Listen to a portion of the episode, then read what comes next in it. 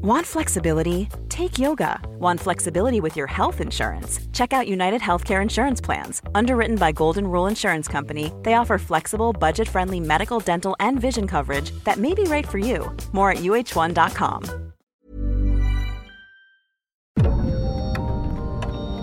Dialogando con mis psicoanalistas. La doctora Ruth Axelrod, doctor Pepe Estrada y la doctora Rocío Arocha son especialistas comprometidos, profesionales que se interesan realmente en ti. A través de El Heraldo Radio, un espacio personal, íntimo e incluyente. Dialogando con mis psicoanalistas.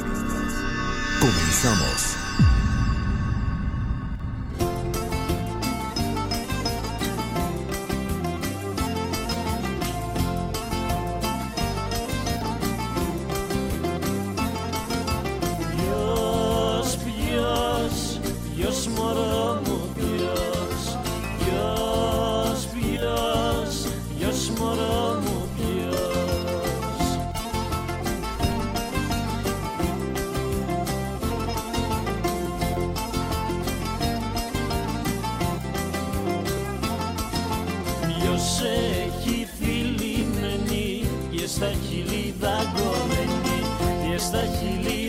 δαγκωμένη Ποιος έχει φιλημένη Ποιος, ποιος, ποιος μωρό μου ποιος Ποιος, ποιος, θέλω να ξέρω ποιος Buenos días.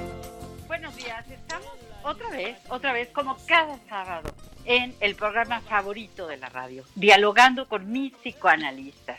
Soy Rocío Arocha y como cada sábado me acompaña la doctora Gracias, buenos días. Soy Ruth Axelrod, muy contenta de participar este sábado, igual que todos los demás, en un programa donde podemos pensar sobre un pensamiento crítico. Y estamos también con...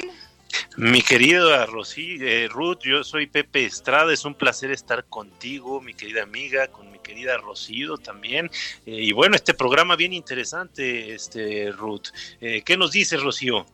Bueno, pues primero les digo que en Acapulco estamos en el 92.1 de FM, en Bronzeville en el 93.5 de FHD4, la Ciudad de México 98.5 de FM, en el 101.3 de FM y 950 de AM en Ciudad del Carmen, en Ciudad Juárez 1190 de AM, Coatzacoalcos 99.3 de FM, en Colima 104.5 FM.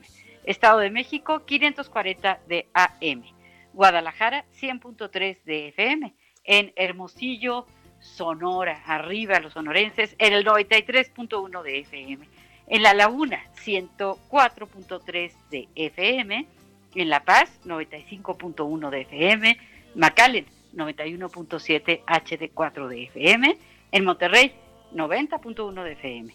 Tampico 92.5 de FM, Tapachula, Chiapas 96.3 de FM, en el 98.1 de FM, en Tehuantepec 96.1 de FM, en Tepic, Tijuana 1700 de AM, Tuxtla Gutiérrez 88.3 de FM y Villahermosa, Tabasco en el 106.3 de FM.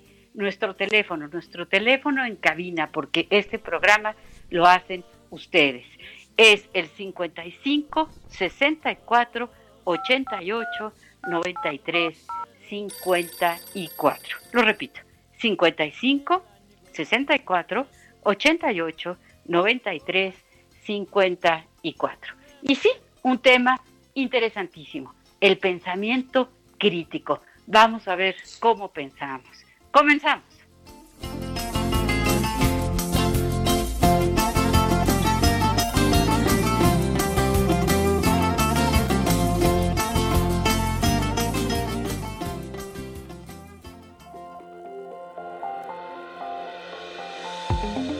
El pensamiento crítico es uno de los grandes pilares de la civilización occidental. Se encuentra en la base de las ciencias y la filosofía. Es una herramienta de mucha utilidad para poder tomar una postura ante los hechos del día a día. Este pensamiento se basa en criterios de verdad, mismos que son procedimientos por medio de los cuales podemos llegar a determinar con seguridad la verdad o la falsedad de la información a la que accedemos. El origen etimológico de este concepto es la palabra latina pensare y la palabra griega krieni, que significa pensar y separar respectivamente.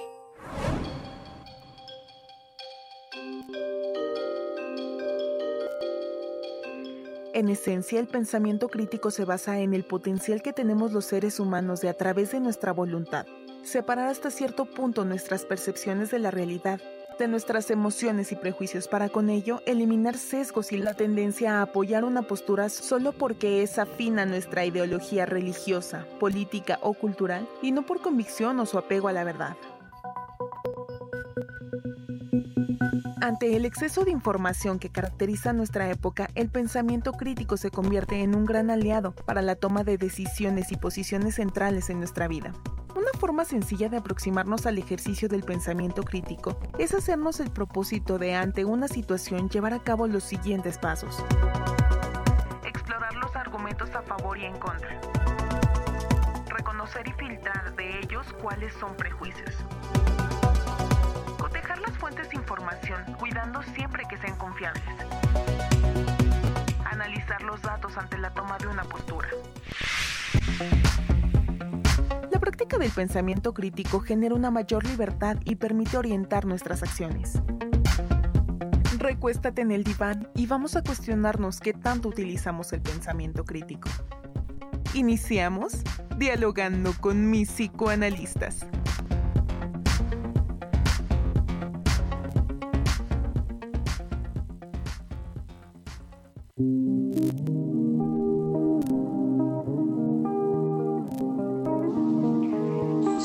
Así es, así es. Un tema que resulta fascinante, porque pues ya sabemos todos, ¿verdad? Que estamos en una pandemia, pero ¿qué creen? Que también estamos en una infodemia, es decir, una pandemia de información que en muchos momentos es falsa, que en muchos momentos está equivocada. Entonces, yo quiero comenzar diciendo dos cosas, dos cosas. Una, en otras épocas, en épocas anteriores, cuando alguien quería escribir algo y lo quería publicar, pues tenía que ir, por ejemplo, con Herder, que además de ser el nombre de una editorial, era gran amigo de Goethe, de Goethe, el, Shakespeare alemán, ¿verdad? Y entonces uno tenía que, ir con alguna persona que supiera mucho y, presentaba su escrito y entonces esta persona decía, bueno, se puede publicar o no se puede publicar o se tiene que editar o no. ¿Qué pasa hoy? Hoy pasa que estamos en una era que se llama posmodernismo, en donde hay una, eh, ¿verdad? Ay, tenemos una llamada. Bueno, contestamos y, seguimos. Hola, ¿Qué tal? Buenos días. Buen día. ¿Cómo están? ¿Con quién tenemos el gusto? Muy bien, ¿con quién hablamos? Patricia Pacheco. Hola, Patricia, qué gusto. Qué gusto, Patricia, muy buen día. Muy buen día.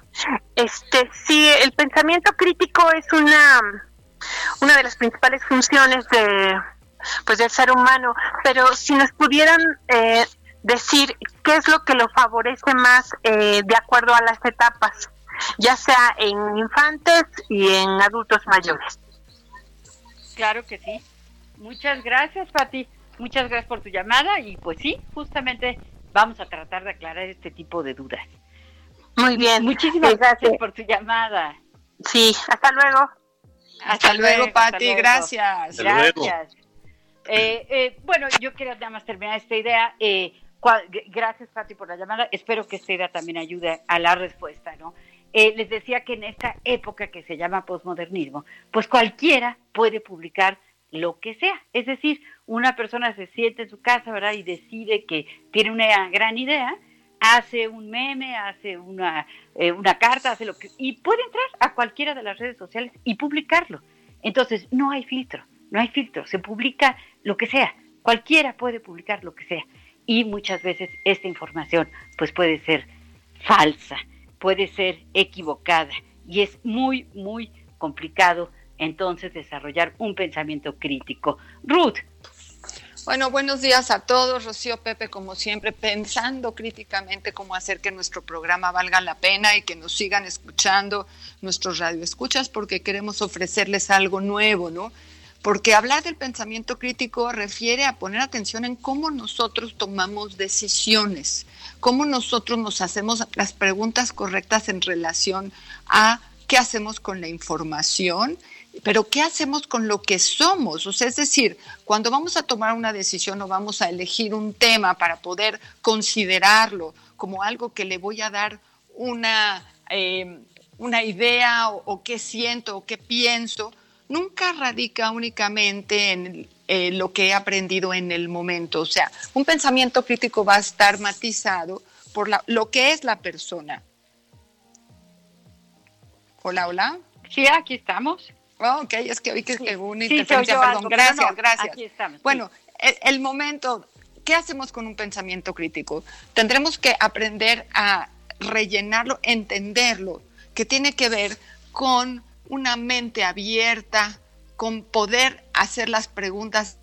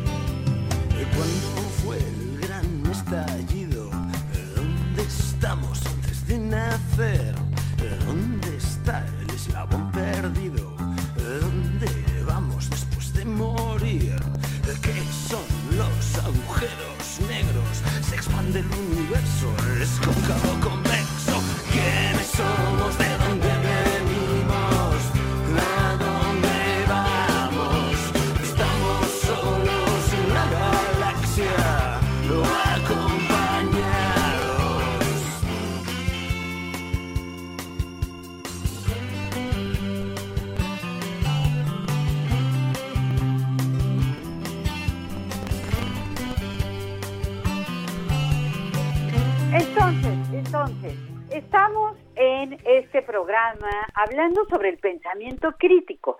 Eh, hay algo más que yo quisiera añadir.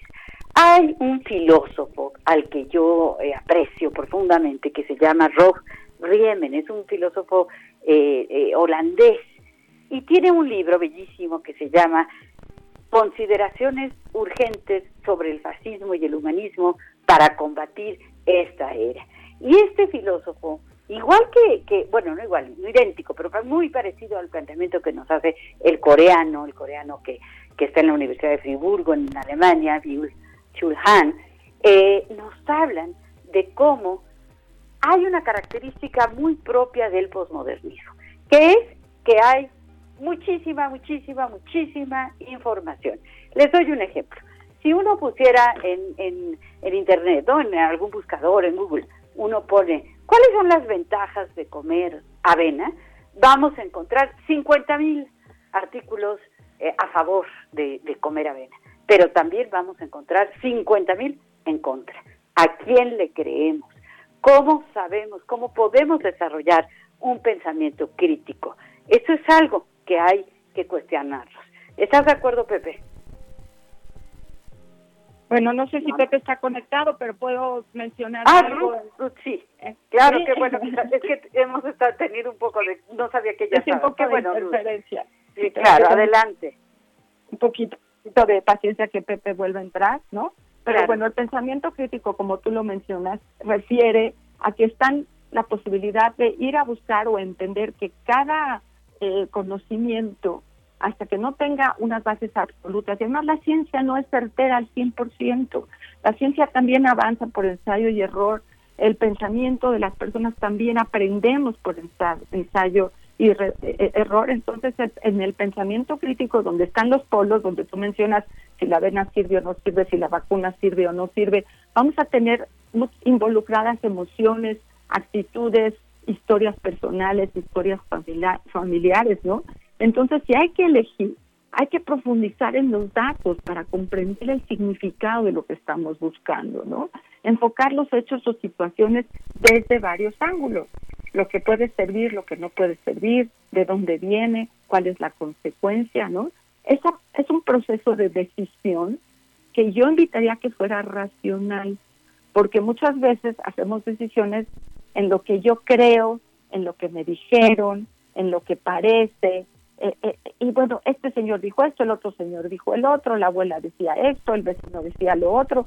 Bueno, y un poco nos revolvemos cuando eh, hay que ir a buscar algo que sea un poco más obligado para tomar una decisión, ¿no? O sea, evitar llevarse por los prejuicios que traemos, que sería poder encontrarlos, o nuestras emociones irracionales. Eso sí, Pepe, ahora sí ya estamos ya estoy por acá, caray, qué, qué mala onda, estas fallas, estas fallas técnicas, les pedimos una disculpa, pero bueno, esta pandemia. Eh, pero eh, sí, mi querida Ruth, eh, fíjate que yo, yo quería como recalcar esta parte, ¿no? De que el pensamiento crítico tiene pues, estamos cerca de cumplir 2.500 años de, historia de pensamiento crítico. Es un, es un sistema que se implementa en la antigua Grecia para determinar si algo eh, de lo que eh, obtenemos información del mundo, de las personas que nos rodean, eh, podemos aseverar si es verdadero o falso, ¿no?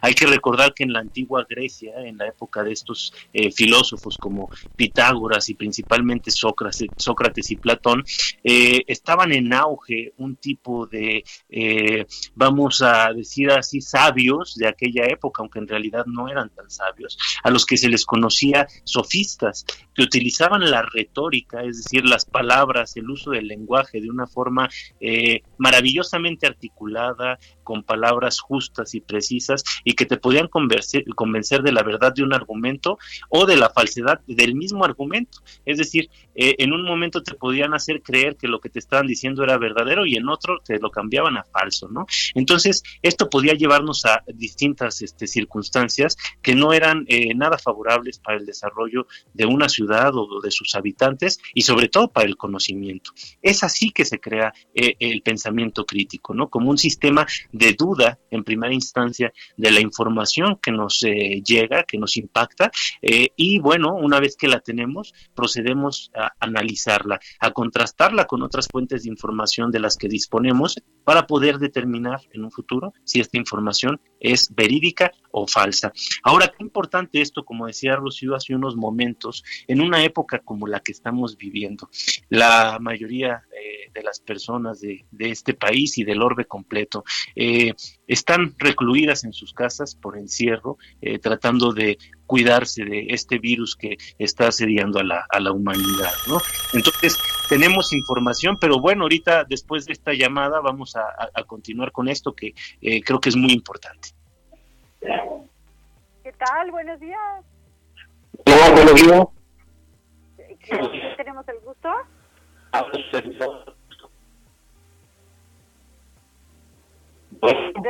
¿Lo escuchan bien? Porque yo es que... No, no. Yo no alcancé a escuchar. No. Eh, a ver si nos, si nos puede volver a llamar, eh, lo agradeceríamos muchísimo. Eh, eh, porque no nos está escuchando bien. Eh, Pepe, ¿puedes continuar con tu idea? Sí, sí, sí, claro, y, esperamos que, nos vuelvan a llamar para, con todo gusto escuchar a nuestros radioescuchas. Este, y, justo lo que decía es bien importante porque pues eh, estamos en una era de, de, pandemia, en, una, en un momento de, eh, sobre información. La tecnología nos ha permitido acceder a muchísimas cosas. Estamos en redes sociales y nos llegan noticias, nos llegan chismes. Estamos viendo la tele y nos llegan noticias que también pueden traer chismes. Tenemos en Internet acceso a prácticamente todos los medios de comunicación de forma prácticamente inmediata y muchas veces gratuita. Entonces, hay una sobreinformación en nuestra época. Y esto se puede prestar muchas veces a que haya equivocaciones, a que haya malentendidos y sobre todo a que haya distorsiones malintencionadas. Entonces, para ejercer un pensamiento crítico, creo que es muy importante entender que debemos de contrastar la información de la que disponemos para poder analizarla, sabiendo de dónde proviene, las posturas de quien la está emitiendo y también de alguna manera contrastarla con nuestras propias creencias para poder llegar a una información verdadera. Ahora, lo que sí es eh, muy interesante es que en esta época precisamente abundan noticias falsas, ¿no? Como decías hace unos momentos, Rocío.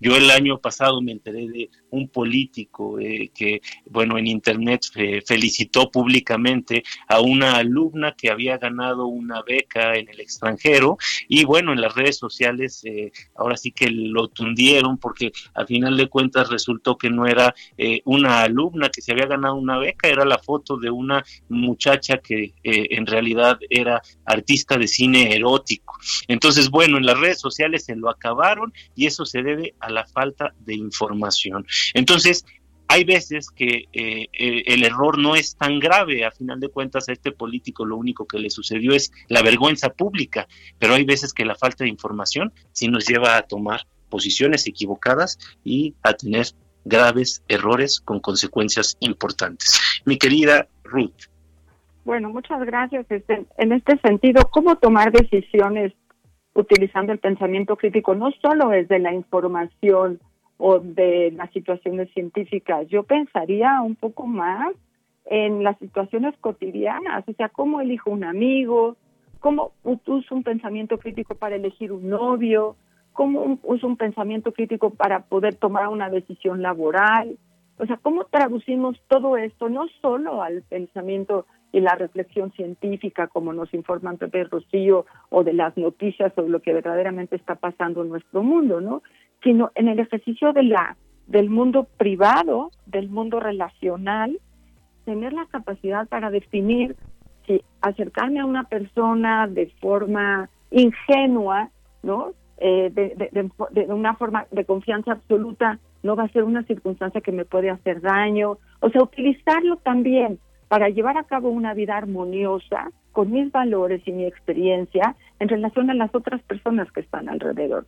A mí me gustaría también pensar cómo elijo si un chico me gusta, si puedo participar, estar cerca, hasta dónde me acerco, hasta dónde yo eh, me puedo eh, relacionar con alguien que sí quiera lo mismo que yo. O sea, ¿cómo le hago para tomar ese tipo de decisiones utilizando estas ideas que nos estamos eh, compartiendo con todos hoy. Un pensamiento crítico para mejores relaciones armoniosas, amistades, amigos, laborales, etcétera, etcétera. ¿Cómo le hacemos? Y bueno, tenemos... Ay, ese gallo. Después regresando les cuento lo que nos dice la señora Lolita que nos mandó un mensaje, el señor Jesús Martín Mendoza, ahora que vengamos de regreso. Nos esperamos después del corte.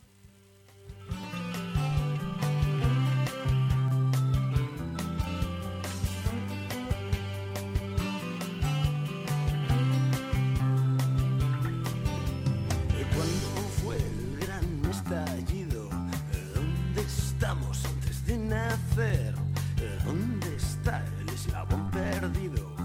¿Dónde vamos después de morir? ¿Qué son los agujeros negros? Se expande el universo, es cóncavo convexo. Los doctores Ruth Axelrod, doctor Pepe Estrada y la doctora Rocío Arocha continúan en un momento en Dialogando con mis psicoanalistas. Esto es Dialogando con mis psicoanalistas. Estamos de regreso.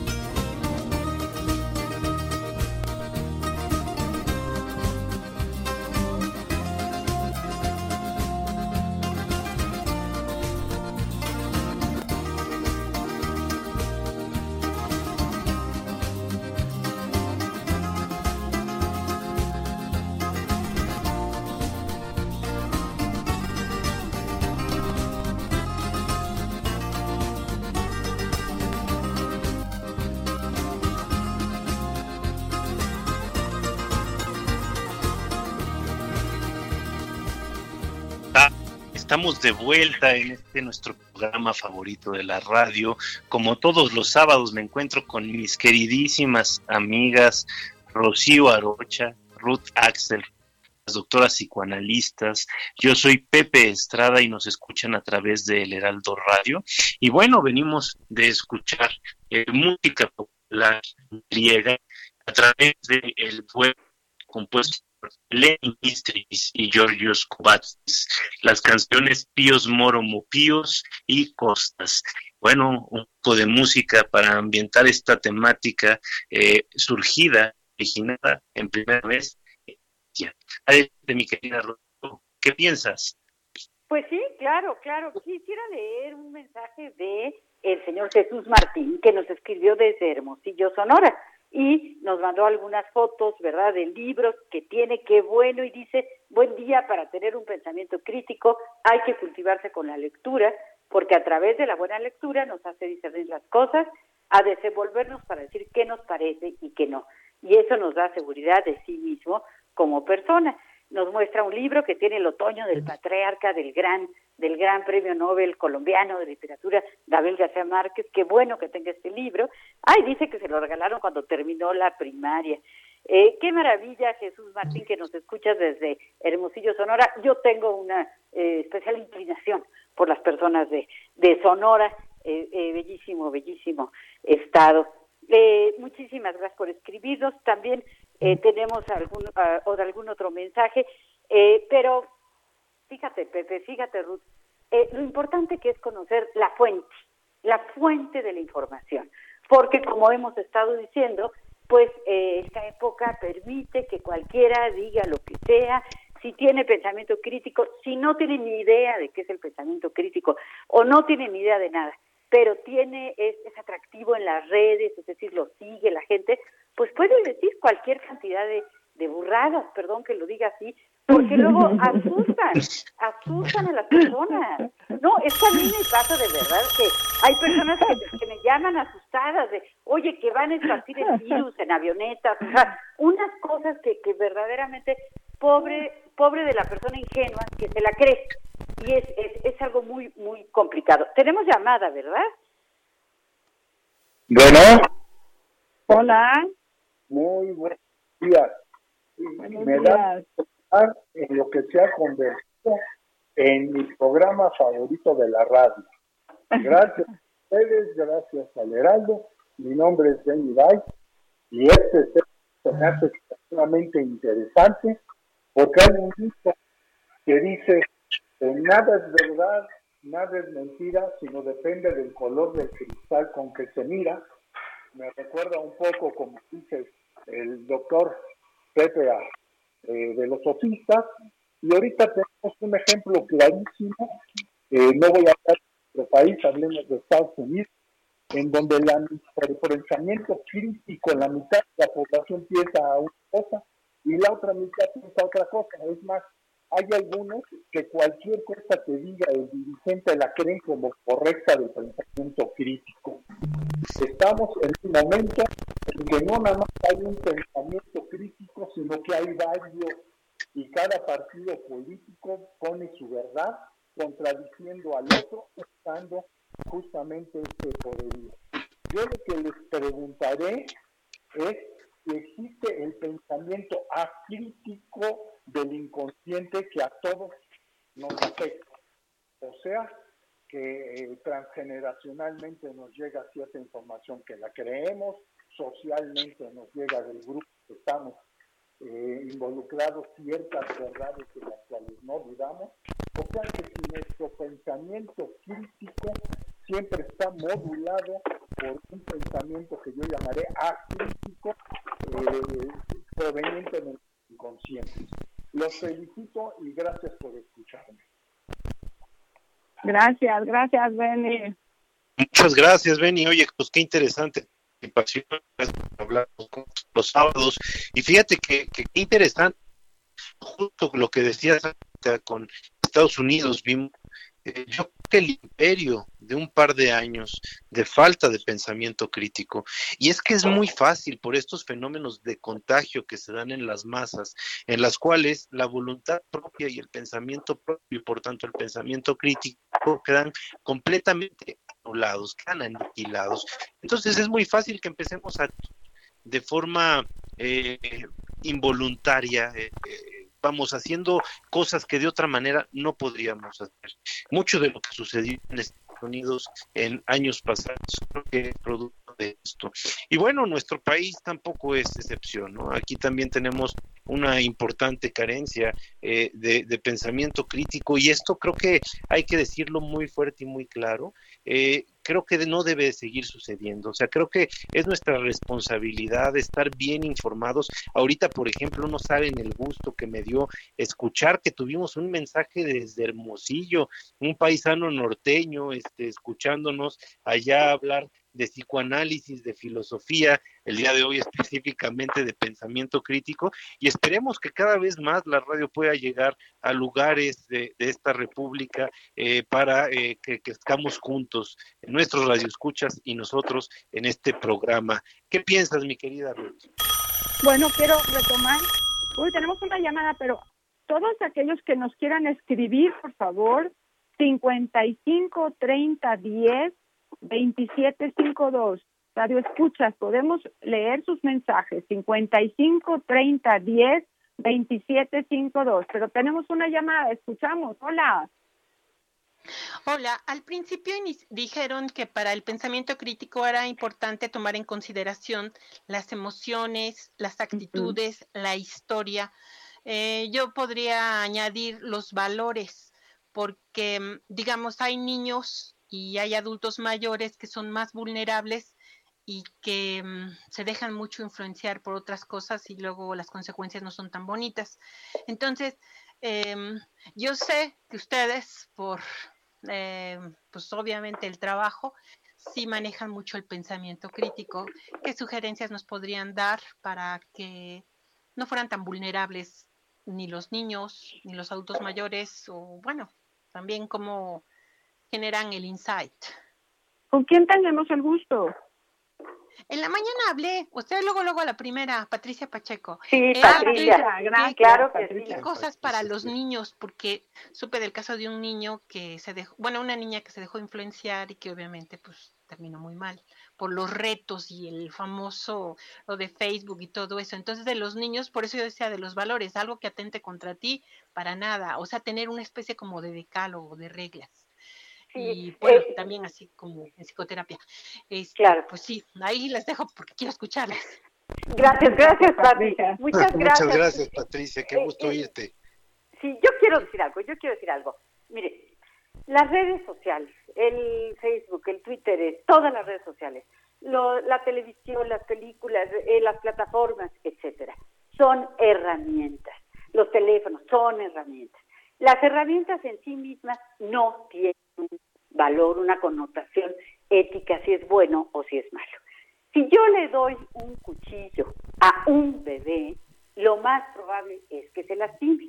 Si yo le doy un cuchillo a un cirujano, lo va a utilizar para hacer el bien y extraer, por ejemplo, un tumor. Bueno, imaginemos que las redes sociales son un cuchillo, son neutras, son herramientas, pero yo no le puedo dar acceso a un niño de 8 años a todas las redes sociales sin siquiera explicarle, sin siquiera estar cerca de él para ver qué es lo que está buscando, con quién se está contactando, con quién está escribiendo.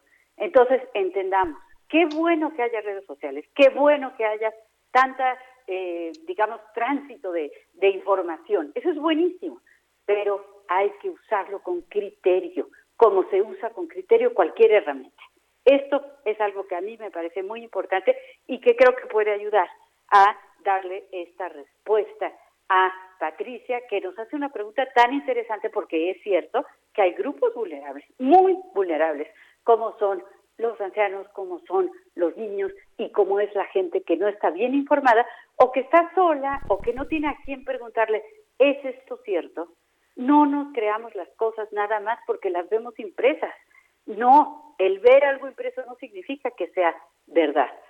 Siempre hay que preguntar cuál es la fuente, quién lo dijo, cuándo lo dijo, por qué se lo voy a creer o no.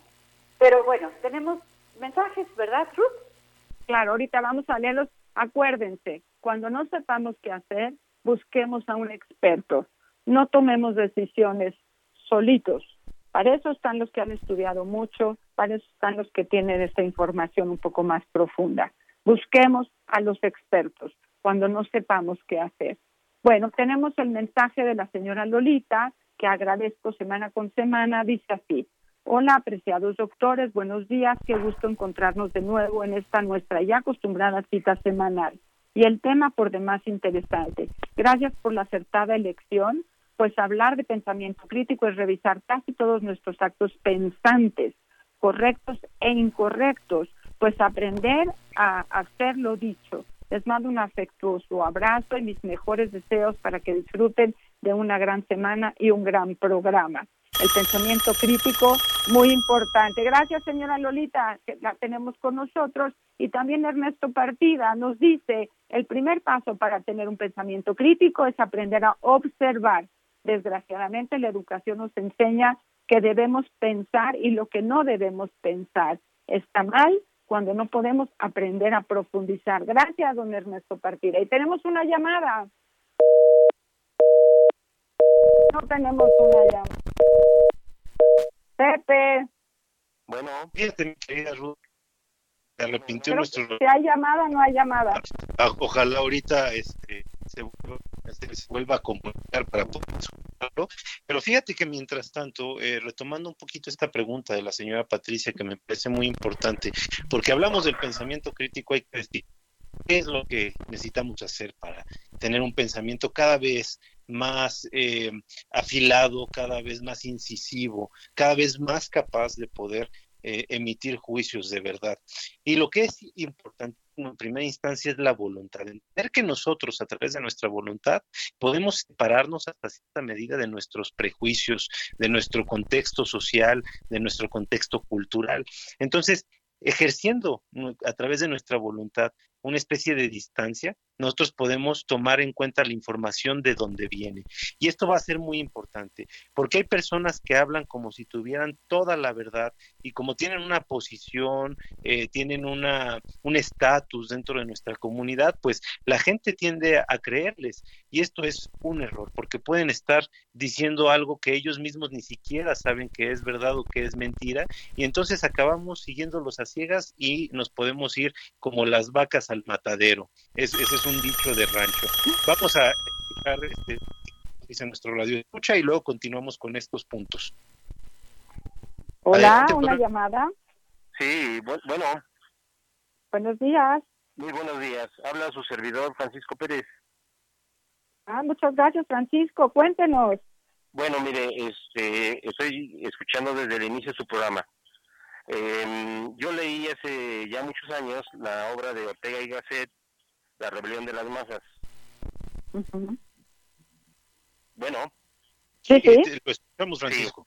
E, él, mismo, él mismo en su obra eh, hace énfasis en la falta de del pensamiento crítico y él escribe este, esta obra eh, unos 15 años antes de la subida al poder del nacionalsocialista alemán, o sea, el nazismo.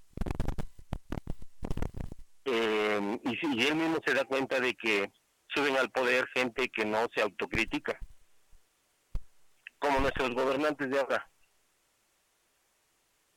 Bueno. Así es, así es. Ahora, eh, mire, eh, como ustedes dicen, un gobernante o un líder con falta de pensamiento crítico es un peligro para la sociedad. lamentablemente en nuestra sociedad, pues hay un porcentaje muy alto de ignorancia. Víctimas eh, fáciles, víctimas fáciles de estas personas. Totalmente de acuerdo. Eh, qué gusto que conozca también, a También Bertrand Russell, Bertrand Russell, otro filósofo, eh, toca un poquito este tema del pensamiento crítico. Bueno, pues esa es mi, mi aportación.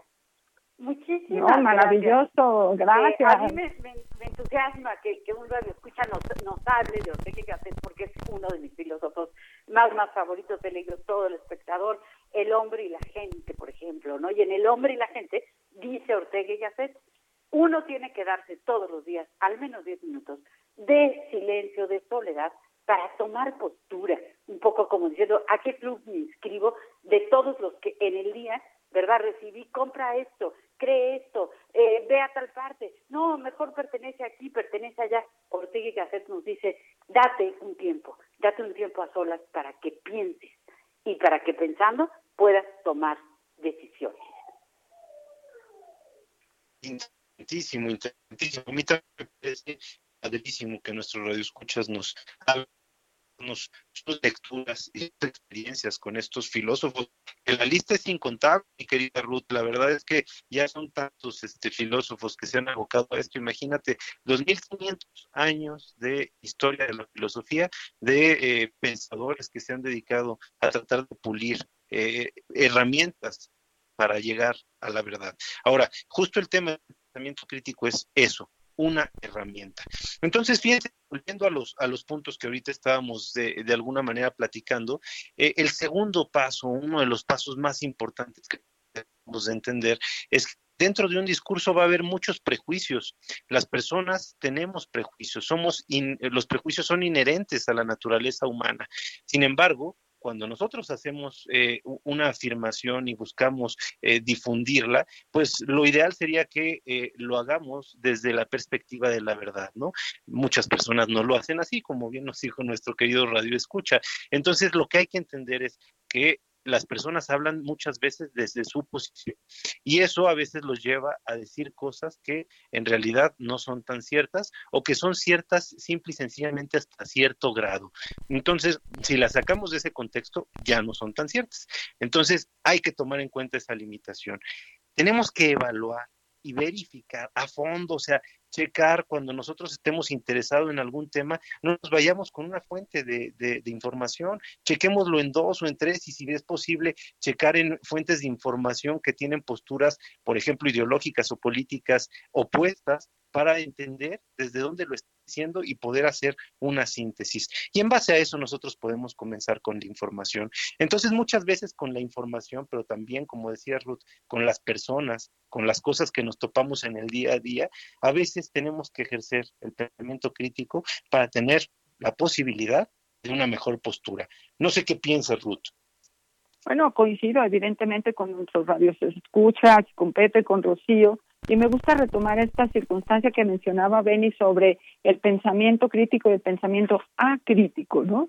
Porque también hay circunstancias en donde no hay tanto, tanto que reflexionar, como hay circunstancias en donde nos podemos volver hipercríticos. Y las personas hipercríticas que deberían tener sus, sus fondos y sus eh, instrumentos de información muy afinados, también suelen caer en una cosa obsesiva eh, que también no los deja llegar a la conclusión porque están todo el tiempo rumiando ideas que los ponen muy angustiosos y después no pueden llegar a una decisión un poco más libre, ¿no? Entonces, entre el pensamiento crítico y el acrítico, podríamos encontrar un equilibrio para poder sí llegar a tomar las decisiones, quizás haciéndonos preguntas, ¿no?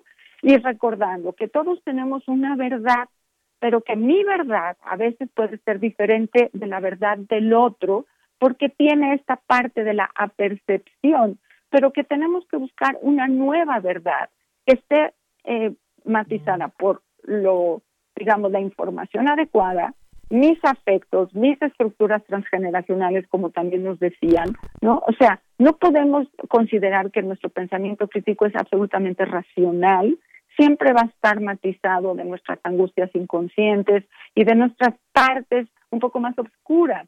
Entonces, quizá el pensamiento crítico nos lleve a saber un poco más de cada uno de nosotros para poder hacer las preguntas todo el tiempo. El pensamiento crítico no es solo una decisión, es un camino eh, que utilizamos constantemente para tomar decisiones. Entonces refiere a hacer preguntas como qué es lo adecuado, lo adecuado para todos, cómo le hago, cómo exploro, cómo investigo, a quién le pregunto, ¿no? Y después las implicaciones y las consecuencias.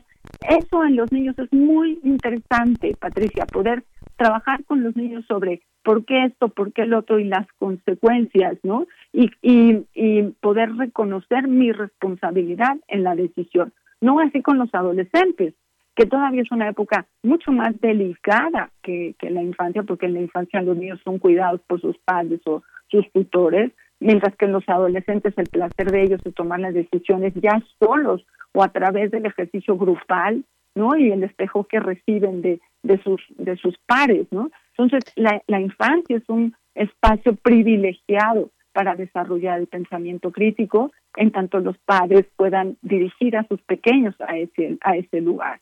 ¿No así, Rocío? Pepe.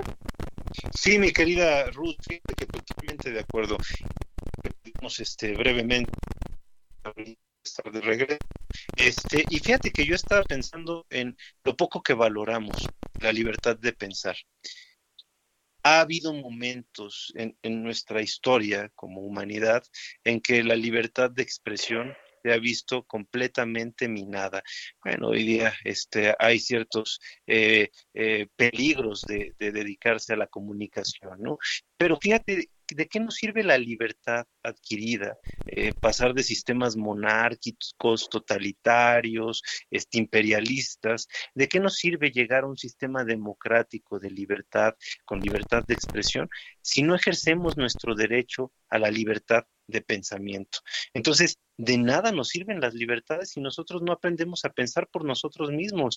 Y ahorita estaba pensando, ahorita que nuestro radio escucha nos hizo el, el favor de colación a Bertrand Russell en una frase que a mí me encanta de él.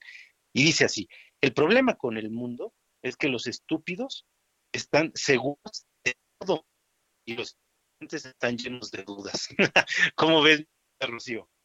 No, pues es que, que importante, qué, qué, buena, qué buena frase, ¿eh? ¿eh? Yo quiero leer un mensaje de María Mendicut, que muy amablemente nos escribe y dice, interesantísimo el programa, un reto actual.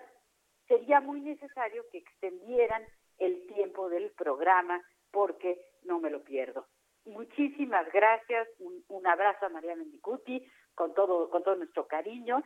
Eh, y nos dice también Patricia, que es la radio escucha, que ya nos marcó dos veces y que le mandamos un enorme abrazo también, que el programa es bueno y que es muy necesario para la salud mental, sobre todo en estos tiempos, y que los temas son infinitos. Patricia, qué, qué, qué linda por tus palabras, que siempre son un estímulo para, para todos nosotros. Muchísimas, muchísimas gracias. Yo aprovecho también para dar las gracias a Yasmín Hernández, que es nuestra productora, es la voz al principio, ¿verdad? Que damos una, una introducción del tema, pues es ella, ella con su muy, muy clara y diáfana voz, eh, nos ayuda en todo lo que es la producción del programa y también a Enrique, Enrique Hernández en los controles. Pues un, un gran tema que hemos estado tratando y ya nos llora el bebé, nos tenemos que Eh, pues, pues, nos vemos, nos vemos, nos escuchamos, ¿verdad? Nos escuchamos el próximo sábado con, mucho entusiasmo. Un placer estar con usted. Un abrazo fuerte. Hasta luego. Gracias, Rocío. Gracias, Pepe. Gracias a todos.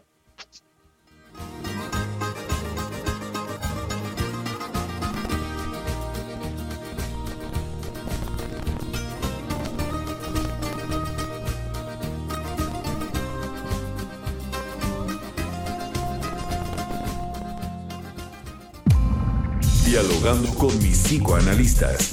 Un diálogo personal, íntimo e incluyente. Por El Heraldo Radio.